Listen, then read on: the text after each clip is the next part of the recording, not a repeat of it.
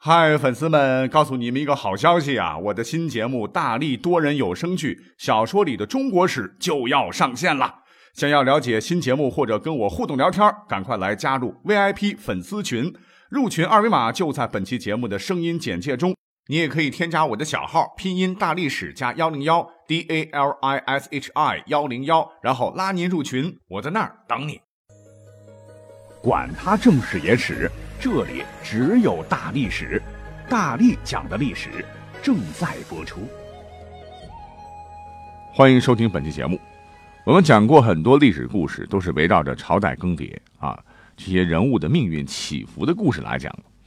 虽然呢，我已经是尽量在语言上是生动幽默、直白一些，但是坦白讲啊，有的内容讲的，好像还是离我们的生活很远啊。如何能让历史讲的离我们更近一些呢？哈。那我觉得，那我们本期节目啊，不妨就从古人的平常生活这个角度来入手，从古人的衣食住行、婚丧嫁娶讲起。那换言之，就是我们要围绕中国古代的人们到底是怎么生活的，他们的生活方式和我们有哪些不同，来开启历史的探索之旅。那这几天呢，我搜集了一些资料哈，呃，那就是讲哪算哪儿吧哈。逻辑上可能没啥关联哈，请各位见谅。呃，从哪开始讲呢？所谓是民以食为天呐，那我们就从吃饭先开始说起。那咱们国家的现代人啊，一般都是一日三餐，一天不吃饿得慌啊啊！这点和很多国家一天又是早餐，又是午饭，又是下午茶啊，又是晚饭、夜宵，一天吃五顿饭可不同。可您知道吗？哈，我们一日三餐习惯呢？老早老早就是这样了。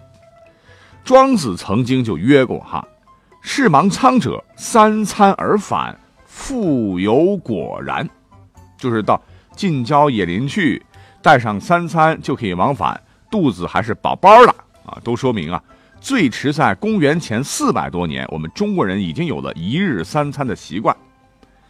南宋的这个大牌诗人陆游也说过：“疾行逾百步。”见饭每三餐，也都证明，千百年来我们一直是一日三餐的一个饮食习惯。但从这里边也可以看出啊，不光是我们现代人知道锻炼身体，身体棒棒啊，疾行逾百步，古代人对于体育锻炼也是很重视的哈。饭后百步走，活到九十九哈，真是自古皆然。不过要告诉各位哈，除了三餐，每日两餐，古人们也是非常推崇的。最早呢，咱们国家其实是每日两餐的哈。那古人的时候啊，没有电灯，没有网络，没有手机，没有电视，没有 KTV 啊，晚上没有娱乐活动，讲求日出而作，日入而息啊，一日两餐是很普遍的。那不像咱们现代人吃早餐、吃午餐、吃晚餐，好像很随意了哈。古人对每顿饭那可都有专门的名称来称呼啊，很文雅。比如说叫早餐为朝食，又叫雍，这个字啊非常复杂。而且古人没有手表啊，都是按照太阳在顶空的位置来标志时间的。太阳行至东南角叫余中，就是将近中午的时候，朝时就在余中之前，那个时刻叫做食时，食物的食，相当于现在上午九点左右。咱们咱们咱们现代人哪管这个哈？太阳当空照啊，管你在哪里啊？那么在《左传·安之战》这篇文章里边哈。这个案子好复杂的说哈，安全的安底下一个皮革的革，也就是发生在公元前五百八十九年齐和晋两国的一场战争，哎，专门就记录了这个事件。当时晋国有个大臣叫做细客啊，为报齐国弃鲁之仇，借鲁卫求援之机发兵攻齐，主战场在安这个地方，也就今天济南西北，所以史称安之战。那这场战争呢，是以晋国胜利而告终。当时的齐侯就说了：“余孤歼灭此朝食。”意思就是晋军不堪一击啊！天亮后交战，等我们一鼓作气灭了晋军，再吃早餐。他那说完了第一顿饭哈，第二顿饭啊，古人也很重视，专门起了一个专有名词，叫做捕食。捕鱼的捕，又叫孙，一般是申时，就是下午四点左右啊，相当于晚餐了。四大美男之一有个老家伙叫宋玉啊，在他的《神女赋》中说：“补息之后，精神恍惚。”哎，为啥恍惚呢？在现代人看起来，那就是说你吃饱了呗，血液大部分供应消化系统，大脑处于轻度缺氧状态呗。在《论语》当中啊，也讲过这么一个故事啊。那孔子呢，当年有个弟子叫做宰予啊，文笔很好，能说会道啊。孔子原本是很看好这个弟子的，认为呢他将来一定会很有出息。可是没有想到哈，宰予他有个不治之症啊，那就是懒癌哈。一天，孔子给弟子讲课啊，发现宰予又翘课了哈，就派弟子去找。一会儿呢，弟子回来报告说，宰予吃完饭又在屋里呼呼了。孔子听了很生气的说：“朽木不可雕也，粪土之墙不可污也。腐烂的木头不能雕刻，粪土一样的墙壁不能粉刷，臭死了。”那按照刚才讲的吃饭的时间啊，上午九点吃了饭，然后睡午觉，呼呼呼，睡醒了，下午四点又吃饭，然后又呼呼。那这么算下来，一天啥也没做，就是呼呼，难怪把孔子气的是气呼呼啊！好，那随着咱们时代的发展，哈，农业技术进步了啊，产的粮食多了，娱乐活动也有点了哈，古人就稍微的睡晚了一些。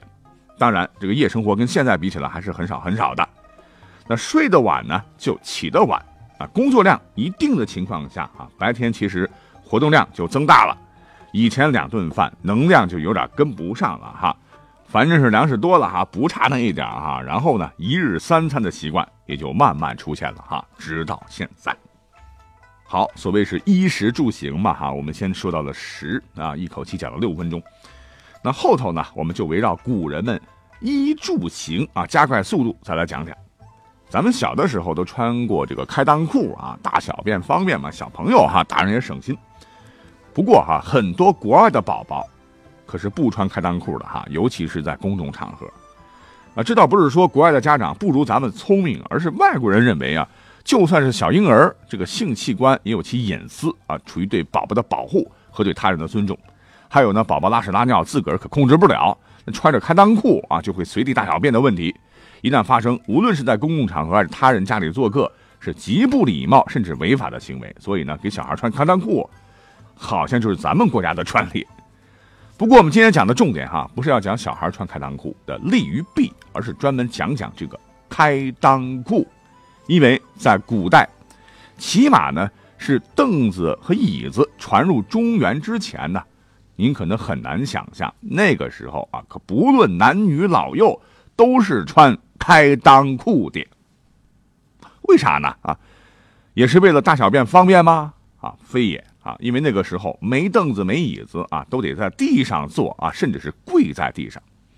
那在古代啊，尤其是在正式场合下哈，我们都知道啊，你你这个跪还不能像现代人一样啊，双击哐哧跪地上就完了啊，要按照一定的礼仪规范。你的屁股呢得放在两脚的脚后跟上啊。那我告诉各位，这种跪法。绝对惨无人道哈！你要不信你试试啊，五分钟你这个腿就疼的这啊起不来了哈，腰也很痛啊。那咱们现在呢哈，有凳子有沙发，那可幸福多了哈。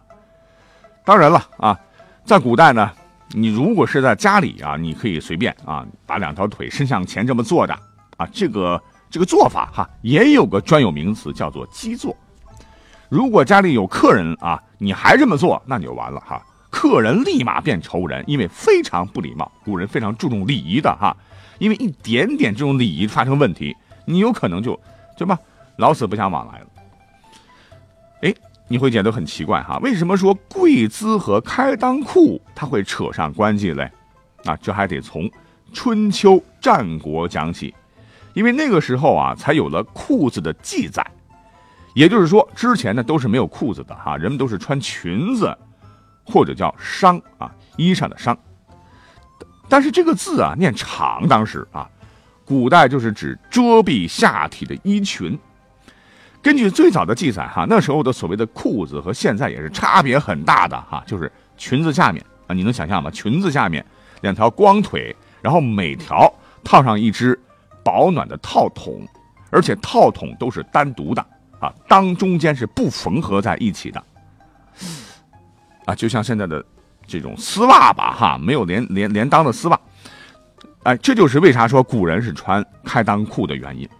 那问题来了哈，如果是正常走路或者站直喽，你起码场底下哈，可以给你遮遮掩掩的一下哈，你这人家看不到你两腿中间的部分。可是如果你一旦要跪下来哈，如果呢你不好好的跪着哈，把你这个屁股放在这个脚后跟上，你双腿岔开或者是盘坐，那别人在对面看到你就一眼会看到你的私处啊哈，因为在没有凳子和椅子的时候，你就算穿着裙子是遮着。你一盘腿对吧？那个部位很明显的，这给对方的观赏也是很不雅的，所以是很不礼貌的。说到这儿，您可能会说，穿条内裤不就 OK 了吗？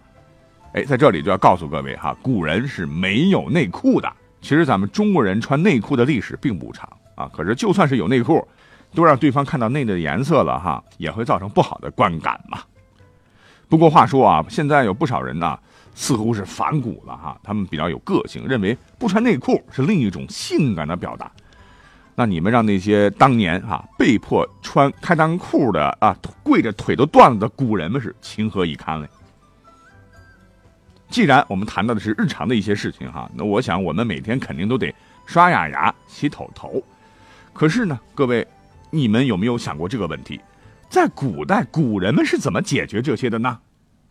我们来先讲讲刷牙。一说到哈，古代洗头洗澡啊，也许有人会知道，可能会用到皂荚。但是要说到刷牙啊，估计很多人都不知道用什么工具了。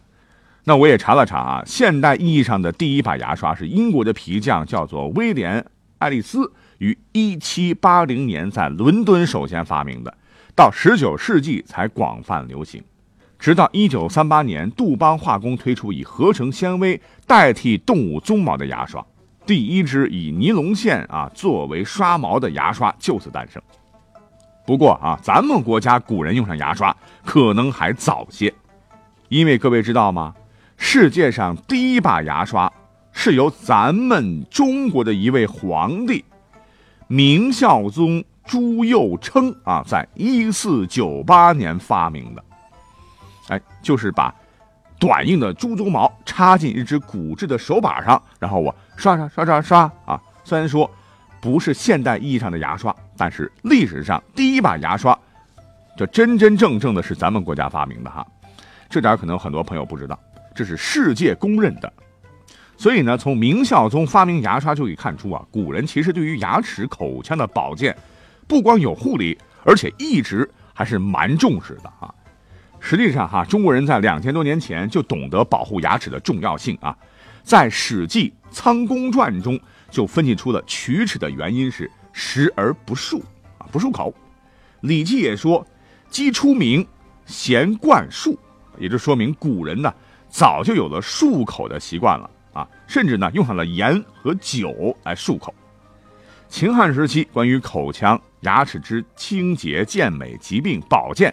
已经有了比较高的要求啊，例如《诗经·卫风·硕人》中形容美女的牙齿齿如护膝，也就是说牙齿就如同葫芦籽一样的整齐洁白。别看当时的古人没有现代牙膏哈，但是他们有法啊，比如说秦朝时有用这个石砖末的，汉朝时有用瓦磨成粉的，还有这个动物骨粉的，还有艾条粉的。啊，效果也挺好的。那既然说到了牙啊，有朋友会问了：古代有假牙吗？啊，现代人这个补牙镶牙比较多了哈。答案是 yes。早在汉代哈，张仲景啊就发明了汞合金填充驱动法。宋朝呢就已经出现了镶假牙的专业医生。而且古代的假牙材料很多啊，除了象牙、牛骨之外，还有坚硬的檀香。当然有钱人。还能找这个金线缠牙啊，把金线的金丝缠到牙里面啊，一张口，嚯，真亮瞎狗眼。好了啊，刚才我们前头说了哈，古人洗澡用皂荚，哎，那么问题来了，古人通常多久洗一次澡呢？啊，他们又用什么来洗头呢？